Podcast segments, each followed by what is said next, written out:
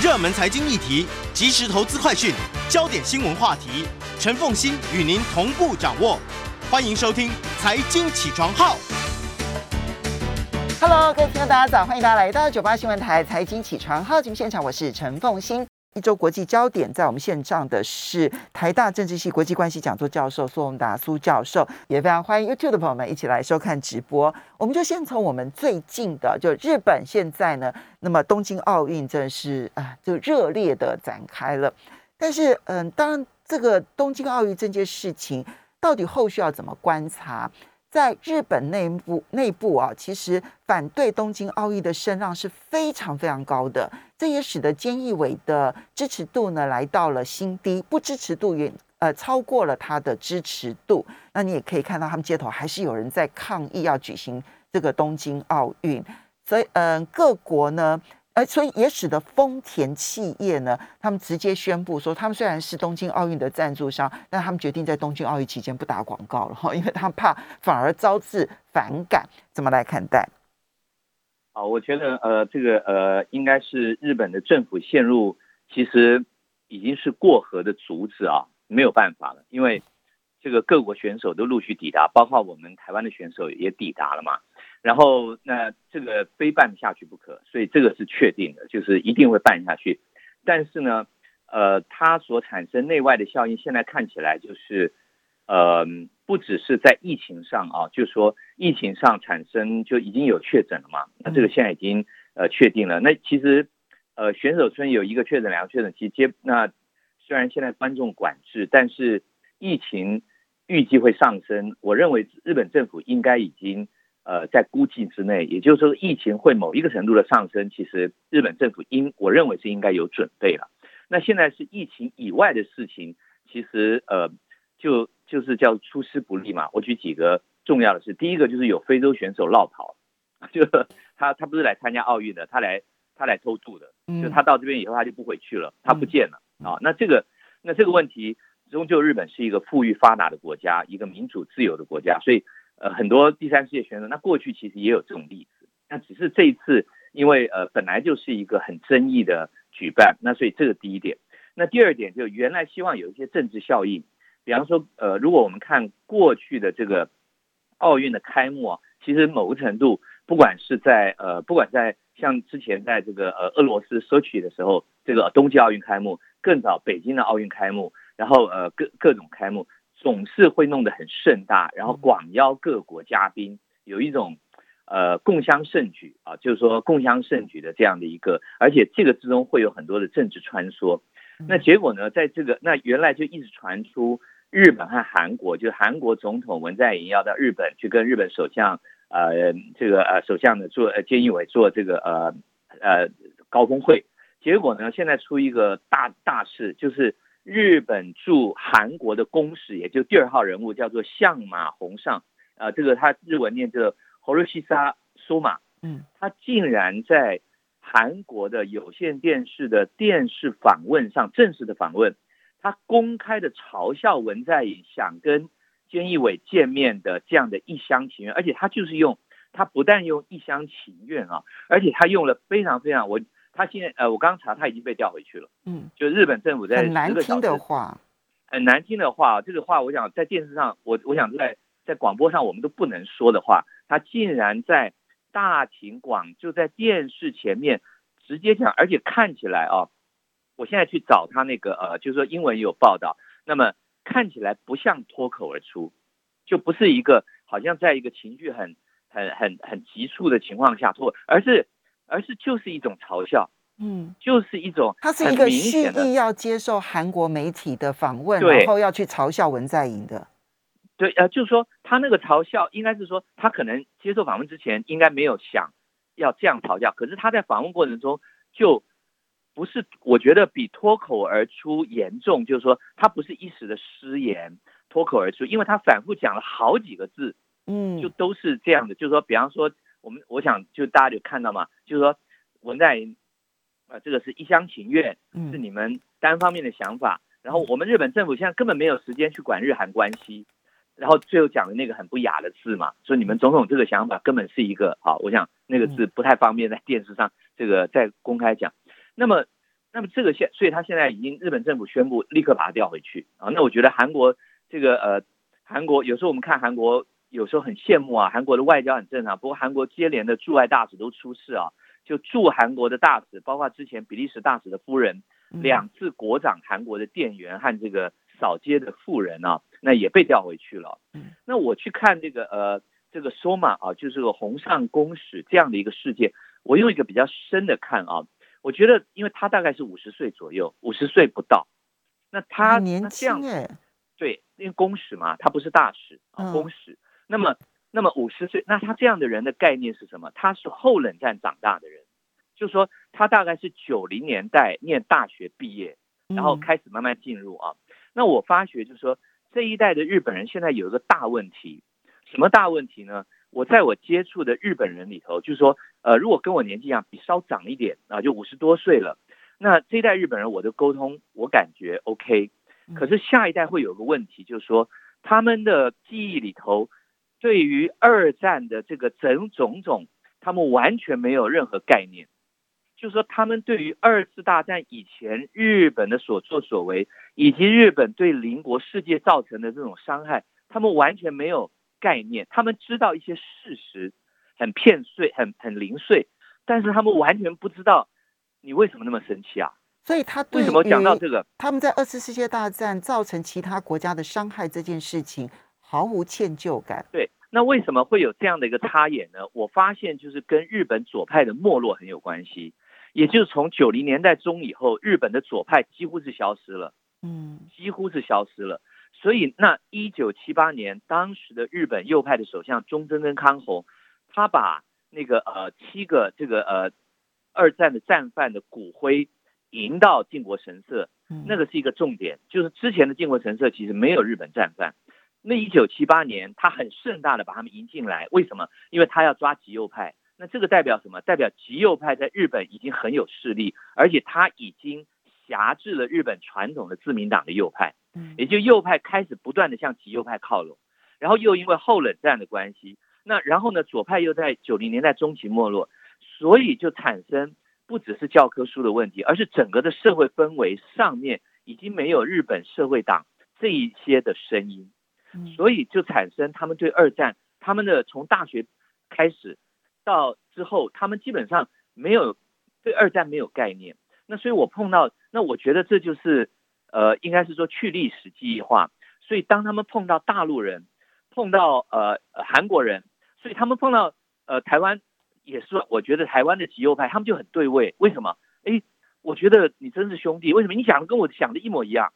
我们日本是来帮助你的，我们日本是做了很多好事啊。那所以他们就跟台湾的这一批，我觉得也算是极右派，就很 g i 为什么 g i 就是我们都是对二战是一致的啊。那我觉得这个我要讲到说，这个对我们台湾今天的危险在哪里？危险就是在于我们去中的历史教育，嗯，也就是慢慢我们会不知道怎么样跟中国大陆的下一代打交道。就是当中国大陆讲到一些事情，说你干嘛那么生气啊？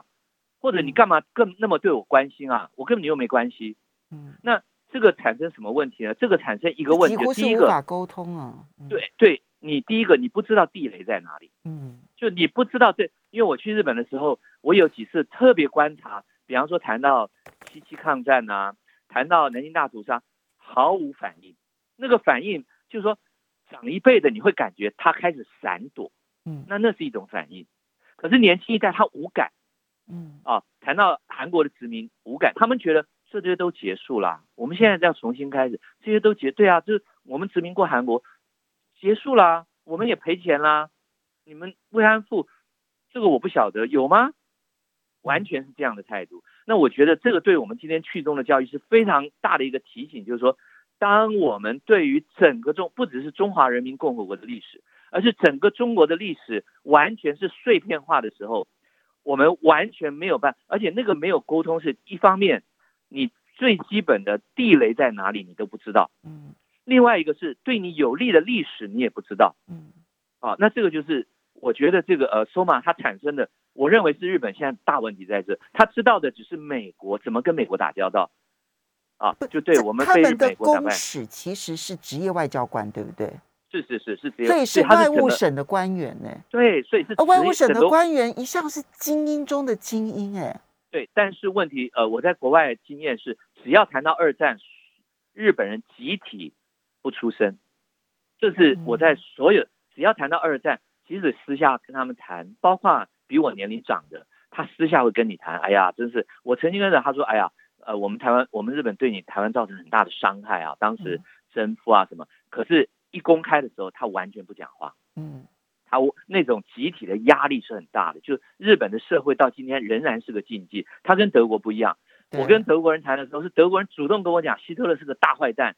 我们做了羞耻的事，他们在之前那个呃德国亲苏几周年的纪念嘛，哈，那那个德国总统亲自讲，他说这是我们副主一个犯罪的战争发动。嗯，总统哦，在所有的大使面前，所有的镜头面前讲。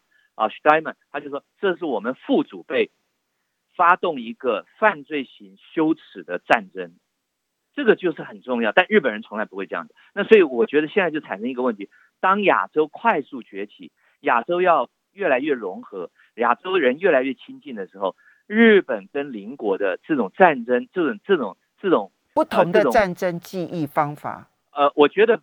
我觉得甚至不是不同的战争记忆，而是没有记忆。嗯，他们记忆就是说我们被原子弹炸了，这个很重要，我们是唯一的受害者。那你用这样的，他这样永远没办法跟邻国沟通，哎。呃，他过去觉得我不需要沟通，因为我很大。嗯，那那我觉得这个对，那但是我觉得这个反过来讲到大陆也是另外一个问题，就大陆的历史教育也是偏颇的。嗯，所以大陆人很多站出来说，哎，我们中国从来没有侵略过人家，你们为什么这么恨我们？嗯，大家就昏倒了。越南人就昏倒了。嗯，那 就就是啊，你说什么？那他们对一九七九年的那个战争没有记忆啊？没有，他们对一千多年的战争都有记忆啊。嗯，他们说一千多年你们都一直欺负我们啊。嗯啊啊，那这那所以就是说，我觉得 SOMA 它代表日本的一个大的问题，就是他在亚，他这个的，因为你想一个公使，他不是一个政治人物，他没有要做政治操作。嗯，他就是一个精英的自然的一个，是吧？我觉得这个。就是说，我觉得这件事让我看到比较深层的，就是历史的教育的，就是说，当你不了解邻国怎么看待同样的历史的时候，是非常危险的，尤其对小的国家。好，呃，苏教授这边我其实就要问了，就是说，因为借由这样子的一个日本东京奥运哦，其实希望安排文在寅跟菅义伟见面这件事情，是韩国一厢情愿吗？日本真的并不期待要去办一个这样子日韩的一个见面吗？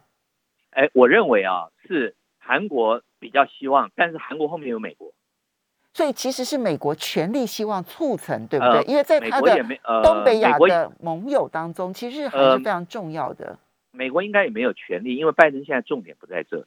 嗯，所以美国希望啊，就是说美国希望，但因为如果美国用力，还日本一定会接受。对，你觉得？那美国现在的铺排是？因为美国总统已经见过日韩了嘛，嗯，所以美国现在的我看到的资讯和研判是九月他们要开一个四国峰会，在华盛顿，嗯，那可能就是说这个时候他会安排日韩，就说见面，你们好好谈啊，就像奥巴马当时安排这个安倍跟这个呃朴槿惠啊这样的一个方式。但这样子的一个事件之后，韩国内部那个反日情绪就会非常高了，因为我们就看到说韩国代表团在日本呢。其实他们有挂出反日标语出来耶，韩国的奥运代表团呢。不过，不过，我觉得韩国这就我来讲啊，哈，我觉得这也是韩国呃过分强烈的一点，因为我觉得奥运基本上，因为奥运就会把全世界，奥运是很有政治性的，可是奥运这个奥运界最害怕的就是你把政治标语和运动带到会场。那这个是一个禁忌了，就因为带进来，那奥运就不用举办了，因为每一个国家都有都有标语。这点我同意，但是 你就知道那个情绪已经强烈到什么程度了，这样子。呃，我们稍微休息一下，等一下回来看一下巴基斯坦的一个情势。欢迎大家回到九八新闻台财经起床号节目现场，我是陈凤欣，在我们线上的呢是台大政治系国际关系讲座教授苏永达苏教授，也非常欢迎 YouTube 的朋友们一起来收看直播。好，呃，我们接下来看一下巴基斯坦的一个情势啊。那么巴基斯坦呢，在上个星期发生了一起这个车辆的爆炸案，哈。那因为这个车子呢，它载运的是大陆的一家企业的工作人员，好，所以造成了大陆的公民呢九个人死亡，二十八人受伤，哈，当然巴基斯坦也有人受到了伤亡，哈。那么刚开始的时候，巴基斯坦定义说这是一个意外事件，但很快的中国大陆呢定义它其实是一个疑似恐怖攻击。所以呢，他们也决定呢派员去调查这整个情势。那因为现在阿富汗的情势呢还未定啊，就美军撤出，然后阿富汗内部塔利班步步的进逼，然后眼看着阿富汗政权呢，其实更替为塔利班政权，其实已经是指日可待的事情了。那么，所以在他旁边的巴基斯坦出现这样的一个状况，就特别引起了关注。哈，所以苏教授怎么来看待这件事？好，第一个巴基斯坦很重要啊，巴基斯坦的重要有好几个方面。第一个就是呃，它是位于中东和南亚的一个交界国家，嗯啊，就是说中东发生什么事会影响到它，那么呃，然后会影响到南亚、印度。那第二个，当然我们知道它是阿富汗，就今天呃，美国将如介入阿富汗的时候，巴基斯坦是非常重要的一个后勤基地啊，这个非常非常重要啊。那当初苏联打阿富汗的时候，巴基斯坦也是一个抵抗苏联继续扩张的一个重要基地。那第三个当然涉及到南亚的争霸，也就是说巴基斯坦跟中国大陆呃关系非常好，然后抗衡印度啊。那么巴基斯坦现在呃因为呃有几个，就这有几个，就是说呃讲到这个 bus 的这个呃这个爆炸啊，那我讲一下，就是中国大陆跟巴基斯坦现在有一个非常重要的计划，叫中巴经济走廊啊，叫做这个英文叫做 CP 呃。Chinese Pakistan Economic Corridor 啊，这是大陆整个呃这个“一带一路”里头六个呃六个经济走廊里头最重要的一个，嗯啊，就最重要的一个，它直接通往巴基斯坦南部的一个瓜达尔的这个出海口。也就是说，那它这个里头有三个大建设，第一个是公路建设，高速公路；第二个是铁路；第三个是油管，就能源管线。那那个概念就是，如果成功的话。将来就是说，这个呃，中东的原油就不经过马六海海峡，它在出了荷姆斯海峡之后，直接到瓜达尔港港，直接从那边输入到呃克什格尔，就新疆的克什格尔，然后就输入大陆。嗯，那这个是一个大战略，就是说我完全改变了这个印太美国要掐住我的可能。对，啊，那所以这个很重要。所以瓜达尔港跟这一个中巴经济走廊其实是。就算不是“一带一路”，都是一个非常重要的一个战略布局。对对，那它是一个大陆通往中东，而且以后呢，我所有输往中东的货物，我直接就是铁路直接到瓜达尔港，然后输出到所有中东地区了。哦，我不必再经过马六甲海峡。嗯，那大陆那那这个里头呢，那呃那也也有呃，然后大陆也做了很大的投资，包括政府，包括国营企业，就大型国营企业在那边很大的投资啊。然后但是呢，呃，就说呃。但是巴基斯坦本身就本身有这这个国家，其实印度在大概呃九幺幺之后啊，他一直很努力的想说服美国把巴基斯坦归类为两个国家的性质，一个是恐怖主义的温床啊，就是说你看他其实就是那些圣战士都跑来这里；第二个就是把它归类为 fail state，就失败国家。那大家知道，就是说失败国家在美国它的定义里头，就是说我就不承认你中央政府了。因为你根本没办法控制大部分的地区啊，所以是一个失败国家。但是美国一直没有做，那没有做，我想考量很清楚。你在打阿富汗战争的时候，你不能没有巴基斯坦。就是啊，对，那是印度这一点，就印度呃有很长，大概有莫迪上台，在川普上台之前，其实印度跟美国是若即若离。有一个原因就是美国对巴基斯坦的态度啊，就是说你你跟我其实没你你并不支持我一个最重要的一个。呃，就说一个政策，就你跟我好，你怎么还可以跟他好？对，那那那那，但是呢，这个也反射出巴基斯坦政府，呃，本身就是有很多问题。那呃，这个呃，这个呃，中巴经济走廊其实它经过它贯穿整个巴基斯坦啊，它这个非常长，但是呢，它基本上巴基斯坦的北部和南部其实它向来是一个半自治的状态。嗯，就说。北部克什米尔那个地方，以及南部瓜达尔港这个地方，都是他们的少数民族。嗯，所以都是少数民族，而且向来跟中央政府就是一个若即若离，然后是一种半割据的这样。那现在就来了，就是那你有一个外国势力来，那那这些呃这些当地的这些呃力量呢，他不见得不欢迎大陆来，但他有条件，就是说你比方你的资金你有多少要给我，他。条件有的是直接向大陆要，另外一部分向中央这个巴基斯坦中央要求，啊，那要求不太一样，但是呢，都会产生呃冲突，就是呃呃，就是我我你不满足我，你不满足我就破坏你，所以我要展现我的能力，然后才能够让你来付保护费。对，所以呢，那我问过大陆人啊，我问过大陆人去过巴基斯坦，坦白讲，他们印象都不好。嗯，他们都不喜欢这个国家，而且他说这个地方人都都仇视中国中国人。我说哈，我说你们哪那么多钱？他对他都仇视我们。嗯，他说他都我们去投资什么？他说国际要去投，但是他们都仇视我们，他们都仇视中国人。嗯，啊，他说他们去的经验就是说，其实当地人并不友善，他来就是要东西。嗯，然后然后基本上并并没有那种你来帮助我，我很很高兴。他说没有。嗯，那我觉得呃这是一个，然后另外一个我们看到巴基斯坦前天报道嘛，就是。阿富汗驻巴基斯坦大使的女儿被绑架，然后最后被放出。那我觉得这是塔利班的一个正则的一个战略，就是你所有帮原来政府工作的人，你现在要么你赶快离开岗位，你赶快滚蛋，要么你就走着瞧。那我觉得这个是跟其实是在呃过去啊，这个六零年代、七零年代，甚至在早期这个国共内战时候，是跟共产党的策略很像啊，就是说那个呃所有这些有意识的这种。这种叛乱，就是说这种斗争团体啊，他基本上对于你服务我敌对政权的人，基本上采取一种政策，其中一个政策就是让你不敢再继续做下去。嗯，就你做下去，要么你自己遭殃，要么你家人遭殃，所以政府就瘫痪了。所以阿富汗驻巴基斯坦的那个大使的女儿，她是被虐待，她不止被绑架，对，而且他把你，我把你放回来，嗯，然后你就会诉说我的虐待，嗯。啊，那这个效应就是让所有帮巴基斯坦政府工作的人不敢再工作，赶快跑掉。那这个政现在阿富汗对不对？对，哎，所以呢，这个政府很快，我认为这个政府很快就会瓦解，因为大家已经预判了，我我我宁可我我宁可自保了啊，我赶快自保，我赶快溜了。那这个又产生另外一个效应，我为了要自保，我就必须贪污。嗯，因为我要足够的钱才能活下去啊。嗯嗯嗯。啊，那这两个就政府就一下就垮掉，一下就垮掉。嗯，塔利班如果真的掌控了阿富汗，哈，那因为巴基斯坦政府其实跟塔利班政府关系是良好的啊。是。那如果塔利班政府真的掌控了阿富汗的话，巴基斯坦究竟是内部情势会更混乱呢，还是相对稳定呢？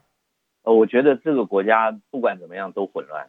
嗯，很难。我觉得他他有人混乱，他，呃，大家看，就是说这个巴基斯坦整个历史其实，呃，就是它的发展一直很受限嘛。嗯，所以它向来混乱，它政治向来混乱。嗯，对，所以有没有阿富汗，呃，其实都混乱。好，所以呢，这一个爆炸案呢，之所以中国大陆那么的在意的原因，其实也是因为一方面大战略来看的话，这一条。中巴经济走廊对他们实在太重要了哈，所以那个稳定情势极为重要。然后第二个，他也要去确定一下当地的情势究竟还是不是很安全。或许也像苏老师所说的，也许牵涉到了一些利益的谈判。就是我已经展现出来我的能力了，那你到底要不要付过路费？但是我觉得大陆整个这个大西，就是说西部的这个“一带一路”的整个政策啊，其实它它严重低估了地缘政治的复杂性。嗯，也就是说。你要穿过这么多国家，其实其实那个变数太大了。嗯，就穿你穿过十个国家，每一个国家只要出现，就要十个国家内部都要安稳，而且跟你友好，这个这个变数太大。嗯，所以我觉得这个整个“一带一路”政策严重的低估地缘政治的复杂性。嗯，啊，这是我的我的判断。嗯，包括巴基斯坦就很明显。对，巴基斯坦坦白讲，连美国都搞不定。对，巴基斯坦自己也没有搞定。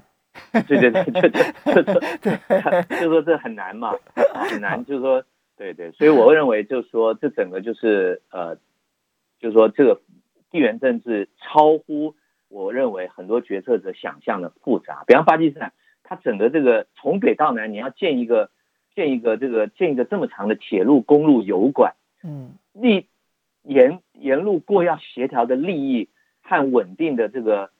稳定的这个呃呃，就你要有稳定的力量，那个那个门槛太高了。那只有一个通，没有只有一个方法，那这就是跟当地的有力量的人合作，啊，就有点像是你知道，就是说，嗯，过去有一些行业，他就会直接呢把一些这个停车啊全部交给黑帮，其实是一样的。就我交给你，请你确保我这里的安这的但是问题。黑帮也不稳定啊。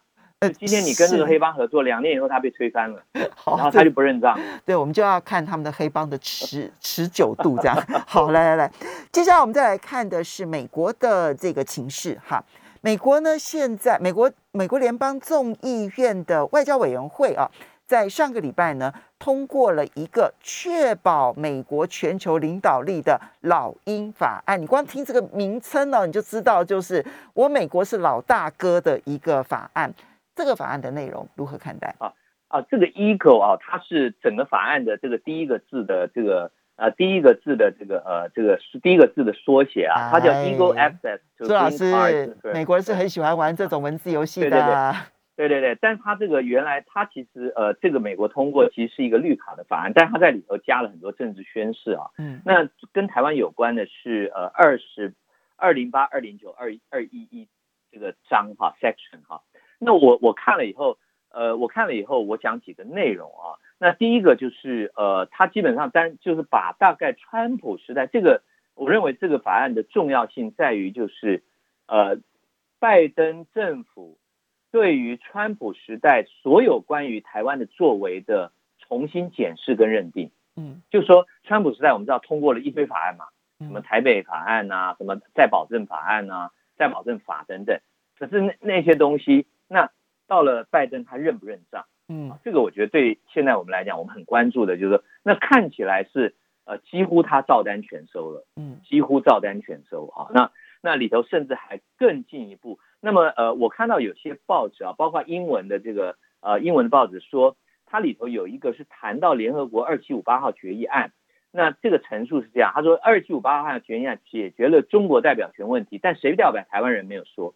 那这个讲法就非常震撼了。就我们稍微休息一下，马上回来节目现场，这是重点了。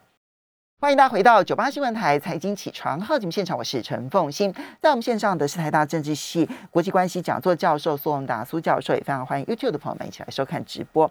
好，苏老师，你刚刚提到了这个老鹰法案哦，Eagle。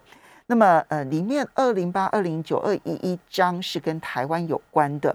除了对于川普时期的台北法案呢照章全收之外呢，那么它里面还特别提到了联合国二七五八号决议。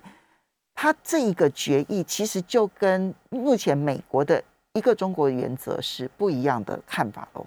对，所以我查遍了哈，我我因为这个大概有两百页哈，那我把我是用搜寻的，就是把有台湾的这个还有 U，、哦我认为没有放进去，啊，我我整个看过了，我觉得那个报道应该是我我认为是呃美国或台湾那边放出的风声呢。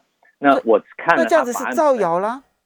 呃，应该是造势吧。然后就是说，因为他现在这个是外交委员会嘛，啊外交委员会要送到众议院通过，我认为众议院会通过，但众议院要送参议院，就参议院，然后要然后再要两院协调，然后最后才送总统签，如果通过的话，嗯那这一部分我认为太敏感嗯啊，我认为太敏感，因为这个几乎就把一个中国原则打破了。我认为美国现在并没有，因为我们看过去的发言嘛，哈，就所以我们看到有文章提有有新闻报道说有挑战联合国二七五八哎号决议，我我但你实际上面去查那个文字其我知实是没有。道美国国会网站，我想这个就不会骗人了。国美国嗯国会网站的，他把全文都公布了啊，他现在是一个呃，这个这个这个只是一个法案嘛，就还不是一个法。那他已经全文公布了，因为他是由 MIC 这个呃众议员提出呃提出来，然后现在现在送到这个呃呃，就是说委员会，他是外交委员会主席嘛，嗯那以二十六对二十二票通过，所以这一点没有。不过他在里头对于台湾跟美国的关系的定义，我觉得是很有趣啊。他说我们要加强跟台湾的非官方关系啊，这是一个大家要依据台湾关系法。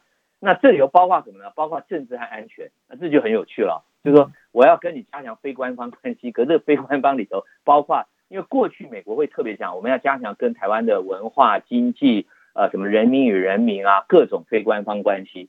可他这次加了一个政治和安全关系。嗯。啊，然后然后说这是 unofficial，嗯。这个就是一个外交的一个操作嘛。嗯。啊，就是这个很这个很重要，就是说我定义我跟你的关系是非官方的政治、安全、经济、文化、人民等等的关系啊，我们还是非官方哦，不过包括了政治，包括了安全啊。那这是第二个。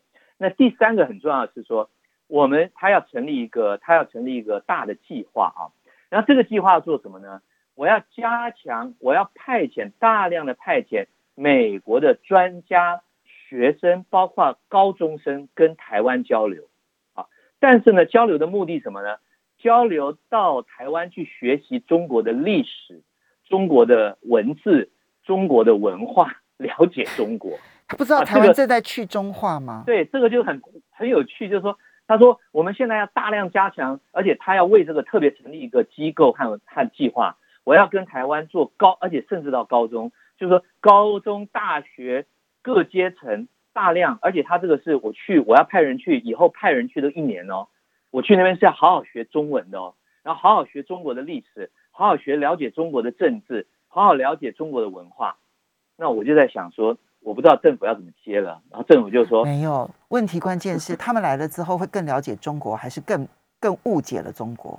呃，对，但是我会觉得，我接到刚刚日本公使啊，我觉得我们真的是需要了解整个中国历史，而且不但要了解中国我们的根。而且要了解一九四九年以后大陆是怎么看待自己的历史，因为你可以不赞同他的历史观，对，可是你不能不了解他的历史观，对，啊，那我觉得这很重要。那现在美国现在其实我在国际上就有这个发现，全世界都想来台湾学中文和学了解中国，就是他们觉得我不能去大陆了，太太太危险，也也许你在那边也受太多限制，我我也不能去香港，香港现在也不安全了。那去哪里呢？哎，台湾啊，所以他们基本上认为台湾是一个学习中国文化、正了解中国的一个最好的基地。那我认为是这样，这个这是一个大趋势。如果政府不做的话，会有人来做，嗯，绝对会有人来做，因为这是一个全世界的大市场啊，然后大的趋势。那我觉得这是一个好，这是一个好机会。对，那我觉得就是说，以后学校都不教，那没关系，就有很多补习班。啊，会以后补习班会有，就我教你真正的中国历史，我教你真正的中文，我教你真正的当日中国的实际情况，这个补习班会越来越多。好，我们跟张大春来协调一下，这样子。张大春的应该很有号召力了。好，来，呃，我们我们来看一下这个拜登呢，他们现在这个三点五兆美国基础建设法案，现在到底能不能过得了关啊？一度曾经传说。嗯，可以过关，但是现在看起来情势有点困难了。我认为过不了。嗯，我认为过不了的原因，第一个就是参议院本来就是微弱，本来就是一个五十比五十嘛，你需要这个副总统那一票嘛。嗯，那第二个很重要的是，美国现在景气升温了。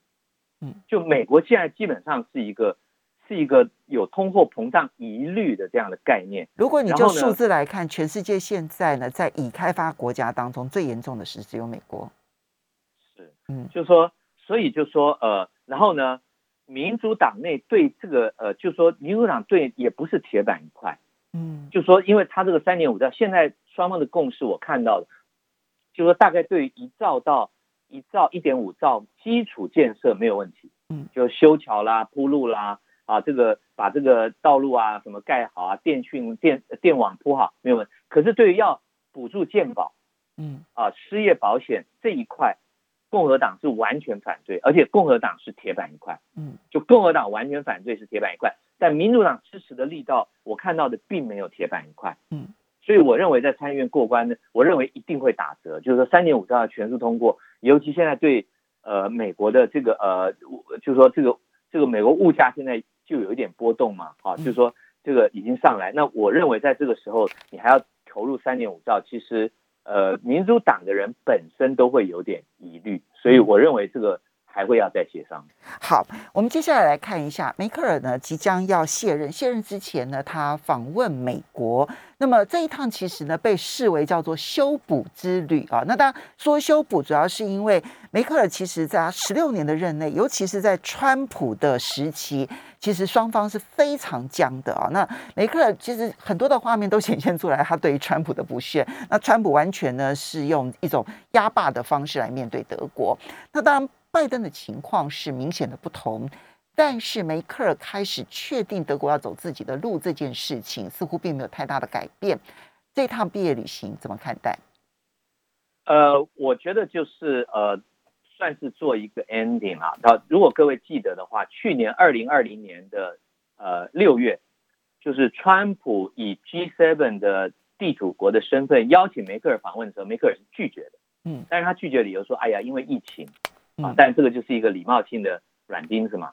那这个对，那这个对美国来讲，坦白讲，美国总统邀任何人不去，这个还第一次哎。